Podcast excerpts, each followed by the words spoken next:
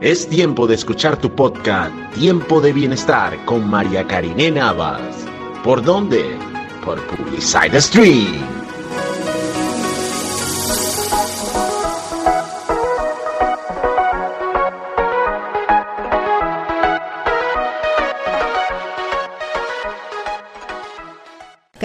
Con la doctora Yuli Castañeda. Bienvenida, doctora Yuli, encantada de que nos acompañe acá en cabina. Siempre es mucho más eh, dinámico compartir eh, en vivo con los especialistas de acá, porque bueno, no estamos tan limitados con el tiempo y podemos extendernos un poco más en las explicaciones, de verdad, en gratitud infinita por acompañarnos el día de hoy. Este tema, que bueno, fuera del aire siempre tenemos... Mm, Excelente intercambio de ideas, de esos temas que surgen, esos puntos interesantes. Una de las cosas que dejé fuera del aire y que me gustaría retomar es que es muy importante que el diagnóstico del hiperinsulinismo sea realmente por un especialista, por un médico endocrinólogo. Creo que después del médico endocrinólogo le correspondería incluso, eh, sería el internista, el médico internista ¿cierto? Con un examen de sangre. Pero del resto tiene que ser un médico especialista. No se puede ser que estamos un día almorzando, desayunando y que, ay, tienes esto, yo creo que tienes hiperinsulinismo. Y comienza una serie de mitos a través de esto y un diagnóstico inadecuado. ¿Le ha pasado ese tipo de cosas en consulta? Sí, bueno, muchas gracias por, por invitarme de nuevo hoy a esta emisora. Y bueno, sí, aquí estamos para orientar y para enseñar y, y eliminar mitos de la población, ¿no? Sí, a mi consulta, consulta, valga la, redundancia, a una mayoría de pacientes mencionando o referidos por otros con el diagnóstico de entrada de hiperinsulinismo, ¿no? Yo tengo hiperinsulinismo, me diagnosticaron resistencia a la insulina, entonces ya eso es como un rótulo que cargan en la frente y con él se quedaron. Entonces yo tengo hiperinsulinismo. Realmente este diagnóstico es clínico y cuando yo hablo de clínico me refiero a qué síntomas o qué signos tiene ese paciente a la hora del examen físico. Dentro de los eh, síntomas es un paciente que de repente come y está cansado, queda como con sueño, tiene avidez por volver a comer, tiene una necesidad de comer dulces, le cuesta trabajo perder peso, tiene sobrepeso tiene problemas de fertilidad y cuando vamos al examen físico, este paciente, además de tener un sobrepeso, podemos encontrar que tiene tensión arterial elevada, tiene el signo que bien mencionó la licenciada María Karine de eh, el oscurecimiento del cuello o las axilas, que como bien lo dijo, eso se denomina acantosis nigricans. Y es algo que ya orienta al médico. Ustedes lo verán en personas con sobrepeso, sobre todo si son personas morenas, que el cuello es oscuro. Entonces esos son signos que el médico evalúa aumento de la circunferencia abdominal y ya por ahí este paciente desde el punto de vista clínico tiene un aumento de la insulina y una resistencia a la insulina. Eh, creo que nos acaba de hablar de todo, en, eh, o sea, muchos aspectos que, que desglosar de allí. Una de las cosas que menciona es ese cansancio después de cada comida partiendo de lo que es el, la definición de la resistencia a la insulina o el, hiperinsulinismo, ¿a qué se debe básicamente ese cansancio y ese agotamiento que pueden presentar los pacientes después de cada ingesta de comida? Sea poca cantidad o mucha cantidad. Creo que se puede ver un poco más pronunciado cuando es alta cantidad de carbohidratos en este caso, ¿cierto? Así es, así es. Para poder llegar al término de hiperinsulinismo y resistencia a la insulina, es importante entender que el organismo para funcionar tiene que estar en equilibrio, equilibrio de todo lo que come, equilibrio de agua, equilibrio incluso de pensamientos, todo tiene que estar en un perfecto orden para que el organismo funcione. De esta manera, el manejo de la glucosa también obedece a un equilibrio. Y ese equilibrio es que nosotros tenemos en sangre circulando aproximadamente 4 gramos de glucosa y cuando nosotros comemos y comemos una alta ingesta de carbohidratos, esto se va a traducir en liberación de glucosa al torrente sanguíneo. Entonces inmediatamente la insulina, que es la hormona encargada de vigilar introglucosa a la sangre, comienza a liberarse por el páncreas. ¿Para qué? Para recoger esa glucosa y llevarla a los diferentes tejidos y células para que sea utilizada y un porcentaje para que sea almacenada. Hasta allí vamos bien.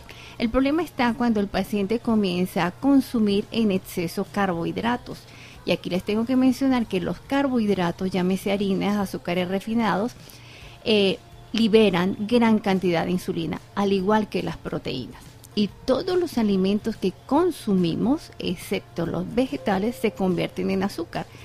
Ese azúcar, esa glucosa, va a hacer que el páncreas libere insulina. Entonces, ya sabemos que hace la insulina, ya está pendiente y va a retirar el exceso de azúcar. Cuando comemos exceso de glucosa, se eleva los niveles de insulina y esta insulina se agota su función llevando al hígado, llevando al músculo glucosa para ser utilizada y para ser almacenada. Llega un momento en que ya no puede más y la célula del hepática o la célula del, del, músculo le dice, bueno, ya hasta aquí entra, ya no entra más. Ese exceso de azúcar que comienza a circular en sangre porque no pudo ser utilizada por ningún órgano ni ser almacenada, va a unirse a otras proteínas en sangre, que es una manera del organismo de equilibrar la situación porque no puede haber muchas, mucha azúcar en sangre y esto a su vez eleva más la insulina y la insulina hace que la glicemia baje. Entonces el paciente cuando come carbohidratos, cuando come exceso de azúcares, cuando termina de comer está haciendo como una hipoglicemia porque baja la glicemia en sangre por efecto de la insulina y siente esa necesidad de dormir o de cansancio y siente además gran necesidad de volver a comer carbohidratos. Entonces al final esto es una hiperinsulinismo con una resistencia a la insulina que ya sería la dificultad de los tejidos para responder a esa insulina para utilizar el azúcar. Excelente, bueno, creo es excelente explicación. Muchas veces trato de explicarles a mis pacientes eh, llevándola a un, a un ejemplo que es el autobús que monta todos los pasajeros, la insulina. Eh, estoy segura que si hay pacientes en sintonía saben que se lo explico de esa forma, porque eh, trato siempre en consulta de hacerles ver que es muy importante la regulación de la cantidad de alimentos al momento de, este, de consumir y si realmente existe este diagnóstico hecho por un verdadero especialista del hiperinsulinismo, ¿no? O sea, es muy importante entonces, tal como nos decía, regular la cantidad de carbohidratos y el tipo de carbohidratos, incluso las combinaciones adecuadas. Y aquí una pregunta que este, sé muy bien la respuesta, pero quiero que me apoye y que todos los que nos estén escuchando lo tengan allí muy presente. Ante el diagnóstico del hiperinsulinismo, una de las primeras recomendaciones que se hace eh, de manera, digamos, de pasillo es elimina por completo los carbohidratos hemos tenido, yo he tenido pacientes en consultas que les dicen, no, pero es que tienes que eliminar por completo los carbohidratos. Y qué error tan grave este tipo de recomendaciones. Y de hecho tengo pacientes que lo hacen, que no, bueno, estoy, tengo, eh, están, eh, se unen a este tipo de tendencias como la dieta keto, que lo mencionábamos fuera del aire en, en una oportunidad. Y entonces esas dietas donde eliminan por completo los carbohidratos y la dieta está basada en proteínas y grasas qué lejos de una de un tratamiento adecuado está esto. ¿Le ha pasado en, en consulta este tipo de, indicaciones de pasillo? Sí, los pacientes llegan ya, han sido evaluados por otros especialistas y nutricionistas y algunos les han dicho que hay que eliminar los carbohidratos en, un 100%. Correcto. Sin embargo, eso no es así. Nosotros necesitamos que nuestra alimentación tenga alrededor de un 60% de carbohidratos. Así es. Y grasas y tenga vegetales, porque son necesarios. Era lo que le mencionaba al principio, es un equilibrio. Y el problema de todas las situaciones de salud e enfermedad justamente es ese desequilibrio porque lo llevamos de mala manera, bien sea por creencias, por costumbres, porque de paso los azúcares son adictivos, entonces como me provoca más y en ese en ese círculo vicioso me mantengo. Entonces, realmente el manejo del hiperinsulinismo y la resistencia a la insulina no es quitar los carbohidratos, es lograr comer de manera proporcionada los alimentos con conciencia. Con conciencia, no es que yo no puedo, porque para mí es peor la sensación de esa imposibilidad de que no puedo comer esto, entonces eso genera una sensación de que de tristeza, de porque yo no puedo, yo no puedo compartir y para mí eso es peor que comerse el carbohidrato. Correcto. Ese ese no puedo hace aún mayor el deseo y la tentación a ese a ese alimento. Eh, me ha pasado no solamente con los carbohidratos, sino con algunas otras restricciones que se tienen que hacer en un paciente este que así lo amerite. Vamos a escuchar, vamos a cumplir con los compromisos publicitarios de nuestra emisora y al regreso me gustaría que hagamos de nuevo aquel ejercicio que hicimos cuando hablábamos de hipotiroidismo. Tenemos el paciente, pero esta vez vamos a empezar un poco más allá de las recomendaciones. Eh, cuando el paciente sospecha que tiene la condición, en este caso del hiperinsulinismo o algunos síntomas le, hacen ir con el especialista. ¿Cuáles serían esas principales eh, características que presenta, aparte de las que ya hemos mencionado? ¿Cuáles serían los exámenes de laboratorio que indican que el paciente realmente tiene el, esta condición? Y bueno, ahora este, obviamente cerramos con esas recomendaciones. Vamos a cumplir nuestros compromisos publicitarios y ya regresamos con más de tiempo de bienestar. Conversando el día de hoy de un tema muy interesante, hablamos de hiperinsulinismo. Hablamos de la resistencia a la insulina después de esa excelente explicación de la doctora Julie Castañeda en nuestro espacio Tiempo con los expertos. Hablábamos de esa causa de la, de la explicación de la, de la de la condición del hiperinsulinismo y por qué se produce. Ahora bien, también mencionábamos al principio un poco de los síntomas, pero ¿qué puede hacer o qué lleva a un paciente, mi doctora Julie, a su consulta? Eh, ¿Cuál sería ese primer síntoma que puede presentar que hoy eh, aquel que nos esté escuchando y se identifique o no tenga idea realmente, no haya pasado por los pasillos, como mencionábamos hace un ratico, que bueno, ese diagnóstico mal, mal elaborado por, por, el, por, por algunas características en común con otro, realmente qué puede llevar a un paciente a decir, oye, aquí hay algo, me está pasando algo, voy a ir al médico, voy a ir al endocrino o voy a ir al internista, en este caso como decíamos al, al principio, pero ¿qué es lo que lleva al paciente a consulta? Los pacientes acuden a la consulta referidos por otros especialistas o considerando que el endocrinólogo es el que se encarga junto con el nutricionista del problema del peso. Entonces son pacientes que van por sobrepeso o son pacientes referidos porque ya son diabéticos. Esas serían las dos condiciones por las cuales un paciente consulta a, una consulta de endocrinología, valga la redundancia. Me gustaría hacer una pausa y disculpe la, la interrupción, pero hablando del peso, del sobrepeso, en su experiencia, ¿realmente pasa que el paciente come poca cantidad de alimentos y aumenta de peso? Come poca cantidad de alimentos y aumente de peso. Puede que esté haciendo un régimen alimenticio, haga un plan de alimentación, pero igual hay un aumento de peso. Sí puede suceder porque los pacientes con resistencia a la insulina e hiperinsulinismo tienen gran dificultad para perder peso. ¿Por qué? Porque la insulina es la encargada de mover la glucosa de la sangre para utilizarla y para almacenarla en forma de glucógeno o de grasa pero los seres humanos, como todos los animales dentro del planeta, eh, hemos evolucionado siempre tratando de sobrevivir a las circunstancias que se nos presentan. Entonces, como manera intrínseca propia del ser humano y de los animales, almacenamos en forma de grasa para cuando no haya. Si yo sigo comiendo alimentos ricos en azúcares, sigo elevando la insulina, aumenta la resistencia a la insulina, pero yo no utilizo mi grasa porque sigo comiendo. Correcto. Esta grasa va a ser utilizada solamente si yo estoy en un periodo de ayuno importantísimo porque no tengo que comer. Y eso lo evidencié cuando comenzamos a vivir aquí en el país una situación difícil, 16, 17, que la gente perdió muchísimo peso y me demostró y le demostró a los pacientes que realmente el dejar de comer azúcar, el bajar el consumo de harinas, los ayudaba a perder peso, pero lo hicieron por necesidad y perdieron muchísimo peso, cosa que antes varias consultas, haberles explicado, no lo llevaron a cabo porque, bueno, tenían que comer. Tenían la disponibilidad. Exacto. Eh, eh, un punto importante, ¿no? Y eso lo hemos conversado en otras en otras oportunidades. Hemos dicho que bueno, la pérdida de peso siempre tiene que ser una decisión y no una obligación, ¿no? O no algo impuesto por por alguna condición bien sea económica o incluso una patología. La pérdida de peso siempre tiene que ir acompañada de un cambio de los hábitos psicológicos, de ese deseo de sentirte bien, de ese deseo de, estar bien. Eh, aparte de eso, este, de esos síntomas, que es la, la, pérdida de peso, o el aumento de peso, perdón, el aumento de peso sin una ingesta de alimentos en exceso, ¿qué otros síntomas puede presentar el paciente? Ya hablábamos del cansancio y la fatiga, pero y la cantosis nígrica. ¿Qué otros síntomas? Eh, se habla de náuseas, dolores de cabeza, incluso en este, en este tipo de pacientes.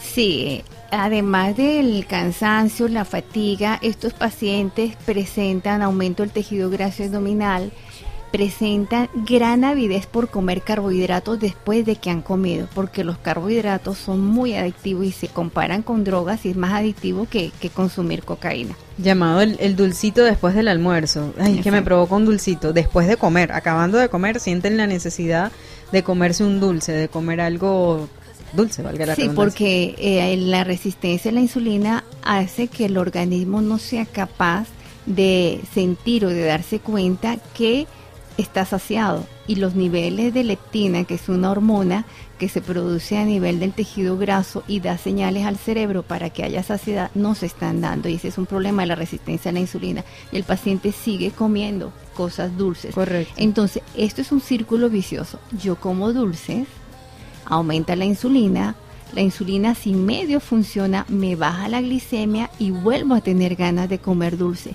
Y en este círculo también se aumenta la capacidad de guardar y almacenar grasa. Entonces las náuseas, ese malestar, esos mareos son justamente porque hay bajas de glucosa, cosa que se ve en los adolescentes sin necesidad de ser obesos, porque la adolescencia es una edad donde hay aumentos de insulina, porque forma parte para el desarrollo y crecimiento de este muchacho. Entonces, esta insulina funciona, pero ocasiona muchos mareos en ellos. Pero el organismo tiene un mecanismo de defensa que hace que haya una resistencia fisiológica a la insulina en esta etapa de la vida.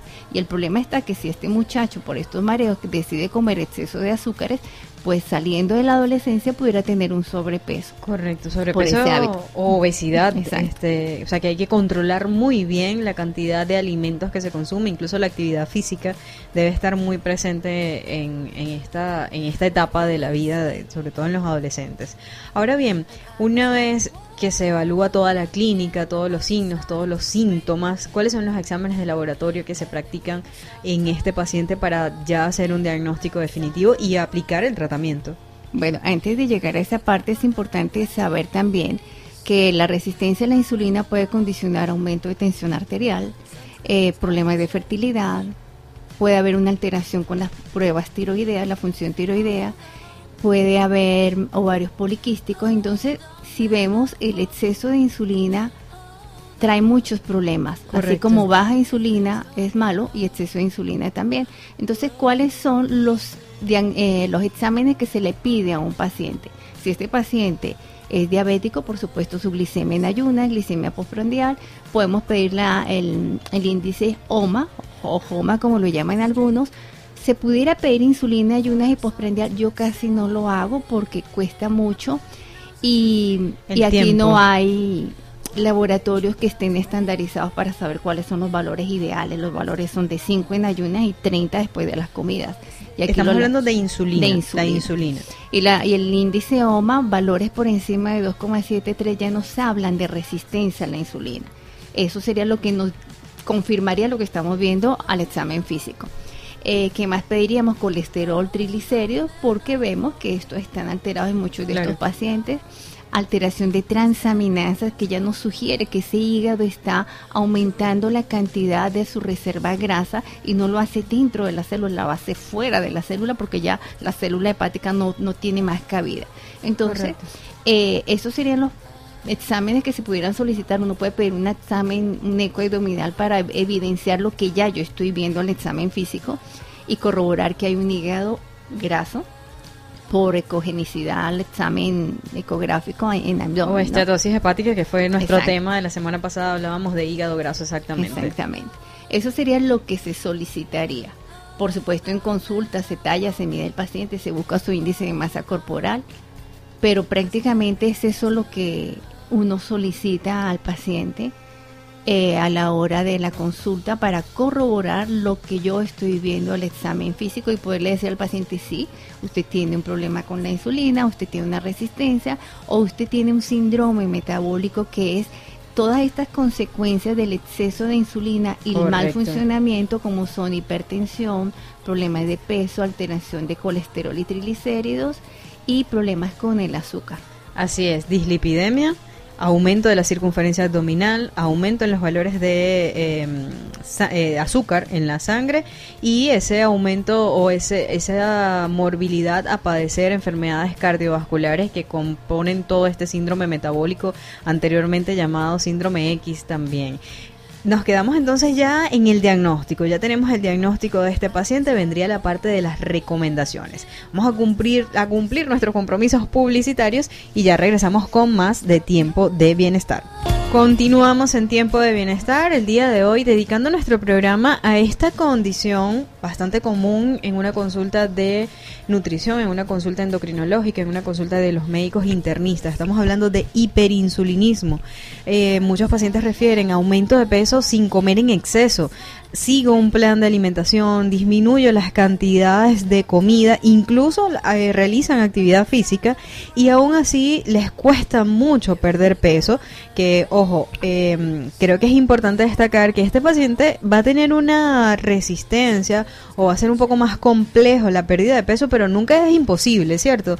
Eh, nos acompaña, exacto, nos acompaña el día de hoy la doctora Julie Castañeda, médico endocrino, acá en cabina. Para mí siempre es un honor y encantada de, contar con los expertos acá en el espacio de tiempo de bienestar. Y hablábamos de eso, hablábamos de los signos, hablábamos de los síntomas, de los exámenes que se le realizan a este paciente, de lo complejo que puede ser la pérdida de peso, pero sí, es, digamos que es una montaña al, eh, con dificultades para escalar, pero no imposible. Se puede llegar, se puede llegar A, la cima para, para, lograr el éxito, ¿no? Llevándolo como la cima, ese punto que, que se quiere, lograr una pérdida de peso. Incluso me ha pasado en consulta que se mantiene la pérdida de peso una vez que se supera y que se hacen realmente los cambios en conjunto con un, equipo multidisciplinario, como decíamos al, fuera del aire, que es muy importante la ayuda del médico, en este caso eh, su especialidad, el médico endocrino fundamental, el realizar los exámenes adecuados, la parte nutricional, incluso la parte psicológica que la hemos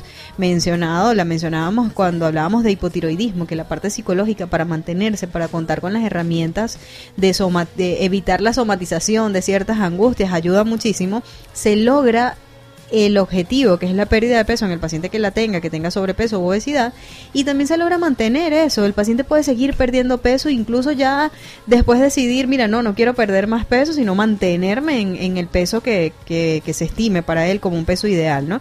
Eso es un tema bien interesante y en algún momento lo vamos a desarrollar. ¿Realmente existe un peso ideal? Existe un peso deseado, existe un peso estimado para el paciente según el peso actual. Me pasa mucho en consulta que yo quiero pesar, un paciente que pesa 80 kilos y quiere pesar 45. Imposible. exactamente, esos son cambios muy rudos y que hay, exacto, y que, no, pero es que yo mido 1,50 y entonces mi, los cálculos dicen que debo pesar exactamente 50 kilos, 45 kilos. No, o sea, vamos a establecer un peso real, un peso deseado, ¿no? Eso, eso es un tema que me gustaría abordar. Pero ya teniendo entonces eh, el diagnóstico, los exámenes de laboratorio, viene la parte del tratamiento. ¿Cuál es ese tratamiento y cuáles son las recomendaciones para este paciente con hiperinsulinismo? Bueno, en relación a las sugerencias y las indicaciones que se le da al paciente con hiperinsulinismo, que de paso tiene resistencia a la insulina y es o no es diabético, eh, lo primero para dar una recomendación es saber por qué ese paciente llegó a tener ese peso.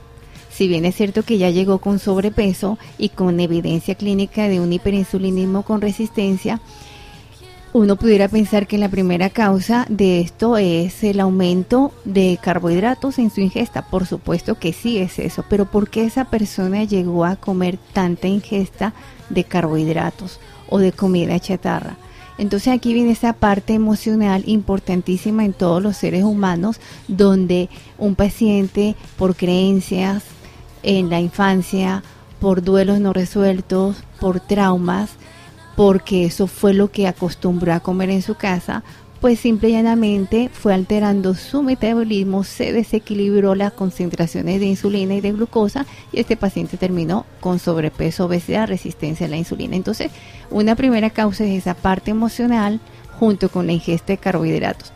Por otra parte, esta ingesta aumentada de carbohidratos, como les, les mencioné, va a alterar la formación de grasa en nuestro cuerpo acumulando tejido graso no solamente en estructuras o órganos como el hígado, sino también debajo de la piel. Y esto pues no es bueno para la salud. Esto va a condicionar aumento de triglicéridos estos triglicéridos más resistencia a la insulina, entonces más dificultad para perder peso. Por otra parte, este aumento de la insulina y de la resistencia a su vez condiciona mucha inflamación, una inflamación muy sutil que no se percibe pero que se está dando en el cuerpo y el organismo se está adaptando a eso y hoy en día se habla que la obesidad es consecuencia de una inflamación crónica. Entonces esto más dificultad para que la insulina funcione adecuadamente. Si a eso le sumamos que hoy en día se sabe que la flora bacteriana presente en el intestino, presente en la cavidad oral, en la piel, es súper importante para el equilibrio de nuestro cuerpo, pues con una alimentación basada en carbohidratos, basada en comida, alimentos procesados, va a condicionar una mayor inflamación y una alteración en el equilibrio de esa flora bacteriana llamada hoy microbiota a nivel intestinal, donde van a predominar una serie de bacterias que van a condicionar más sobrepeso, más obesidad, más resistencia a la insulina. La otra causa que es súper importante es el estrés, porque el estrés me aumenta los niveles de cortisol, de adrenalina, los cuales me aumentan los niveles de glucosa y a su vez la glucosa me aumenta la insulina. Entonces ven, puros círculos que se van dando y el paciente, si se mantiene en ellos, pues difícilmente va a perder peso. Entonces ya conociendo las causas, ¿qué vamos a hacer? Por supuesto, vamos a mejorar nuestros niveles de ansiedad, de estrés, mejorar nuestra alimentación. ¿Me voy a quitar los carbohidratos? No, no te vas a quitar los carbohidratos. Vamos a buscar ayuda con un nutricionista que nos oriente, porque si bien es cierto, yo soy endocrinólogo, zapatero a sus zapatos, el nutricionista es quien mejor les puede orientar en relación a eso. Yo junto con ella o él podemos puedo complementar la parte de, hormonas y nutrición para que el paciente logre el objetivo, ¿no? Entonces sí, se disminuyen los carbohidratos de fácil absorción, se eliminan azúcar, miel, papelón, refrescos, alcohol, eso se elimina. Se bajan las harinas procesadas, a que no puedo comer pan, sería lo ideal, pero ¿cómo le dicen a un paciente por años que no coma pan? Mm. Se le puede decir que coma pan, pero no lo haga con tanta frecuencia eh, la idea es que ese pan que se va a consumir sea un pan que ha estado fermentado por más de 24 o 48 horas y es mucho más digerible por el intestino. Y menos manejar las raciones. Creo que en relación al pan, y me, me atrevo a, a aportar porque es muy común, ¿no? Eh, bueno, es que tengo que eliminar todas las harinas. Entonces, cuando me pasa que en ocasiones le coloco, mira, vas a comer esta cantidad de pan, ya inmediatamente me ven así como que, ¿y puedo comerlo realmente? Pero sí, será. Este, dudan incluso de, de, de la recomendación que como nutricionista les estoy dando, pero sí, entonces me toca explicarle, mira, es la cantidad que te vas a comer, es la frecuencia con la que la vas a comer y sobre todo, este, siempre les hago muchísimo hincapié que las por ejemplo, el pan en rebanadas tiene la particularidad de que al tostarlo puedes disminuir ese efecto inflamatorio que generan las harinas. Importante de, tostar bien y que de esta forma puedes consumirlo y eso no va a generar ningún efecto este dañino como, como algunos pacientes suelen creer.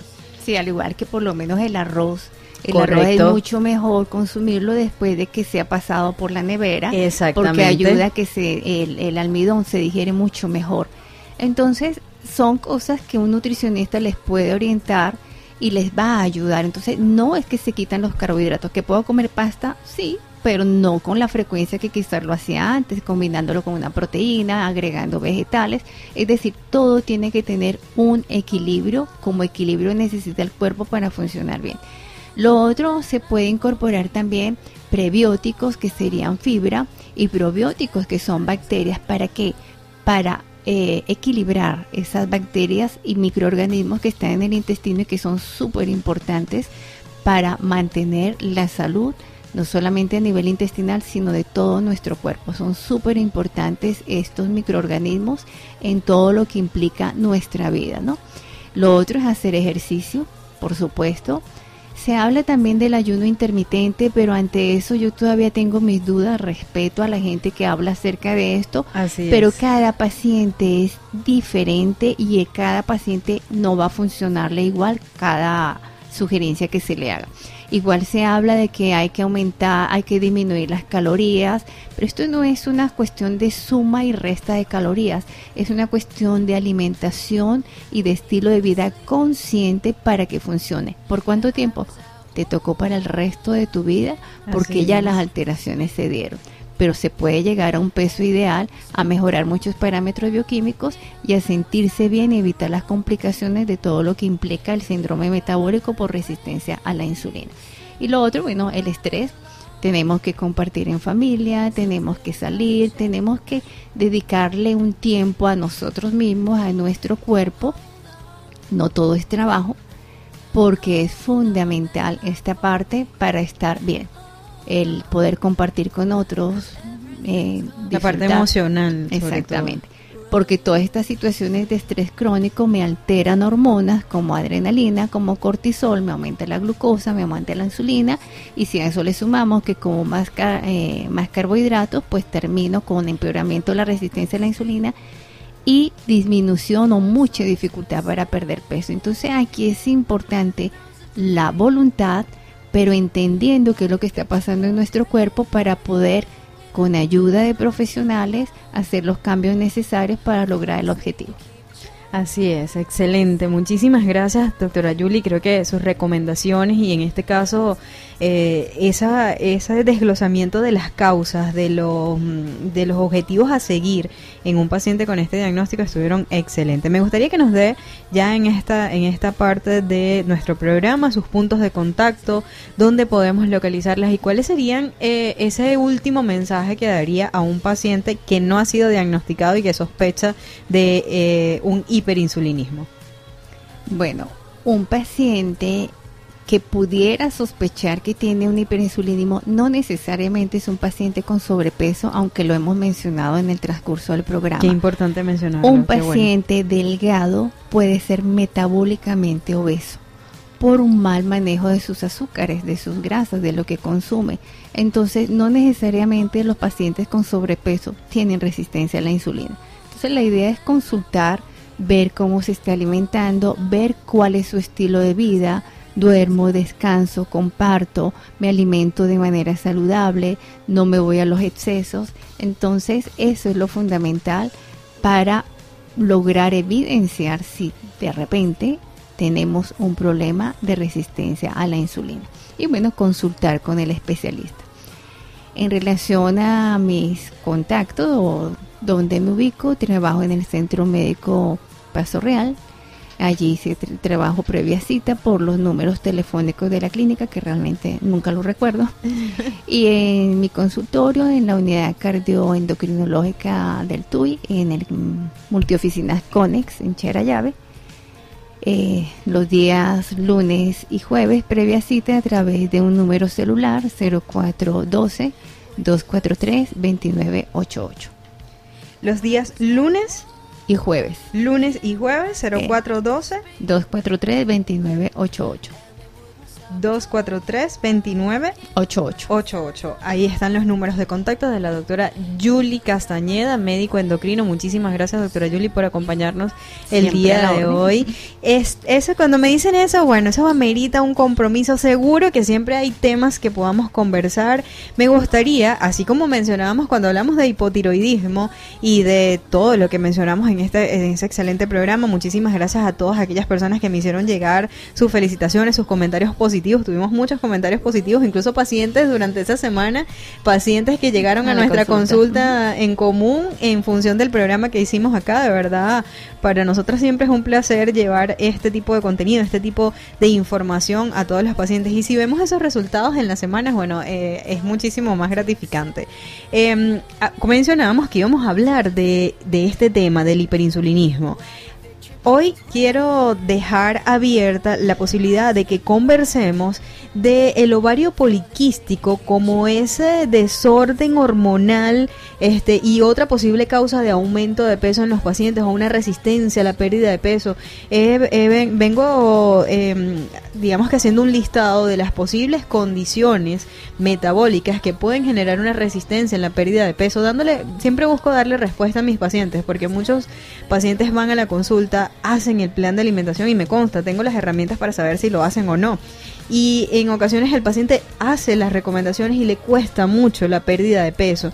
Siempre quiero explicarles el por qué y tener un especialista, en este caso en el área de endocrinología, es fundamental. Tener ese apoyo de la parte etiológica de la, de la condición, la explicación metabólica real de por qué les cuesta perder tanto peso, es necesario para que el paciente no se sienta solo para que el paciente no dé por o no eche por la borda un plan de alimentación y no se, digamos que no se rinda antes sin esforzarse y saber que va a tener un resultado. Cuando el paciente viene con un diagnóstico de ovario poliquístico es otro trastorno hormonal que impide o que hace eh, muy cuesta arriba la pérdida de peso, en este caso en las mujeres. Entonces me gustaría que mencionemos y que hagamos un programa de ese tema, ¿le parece? Sí, porque el síndrome ovario poliquístico está basado en una resistencia a la insulina correcto, que me altera las hormonas femeninas que las hace mucho más difíciles de metabolizar y de actuar. Exactamente. Es la misma historia de la resistencia a la insulina. Así es, así que bueno, quedamos abiertos con este tema de ovario poliquístico en compañía con la doctora Lady Arbelo, una ginecóloga de la casa y de la familia, que sería excelente tenerlas a las dos, así que bueno, ya tenemos por allí el próximo tema, así que para todos los que nos estén escuchando, ya saben que pronto estaremos conversando acá en Tiempo de Bienestar de ovario poliquístico, la resistencia, su implicación con la resistencia a la insulina y qué mejores expertos que la doctora Lady Arbelo y en este caso la doctora Julie Castañeda, que ya forma parte de la familia de Tiempo de Bienestar. Gracias, por acompañarnos. Vamos a...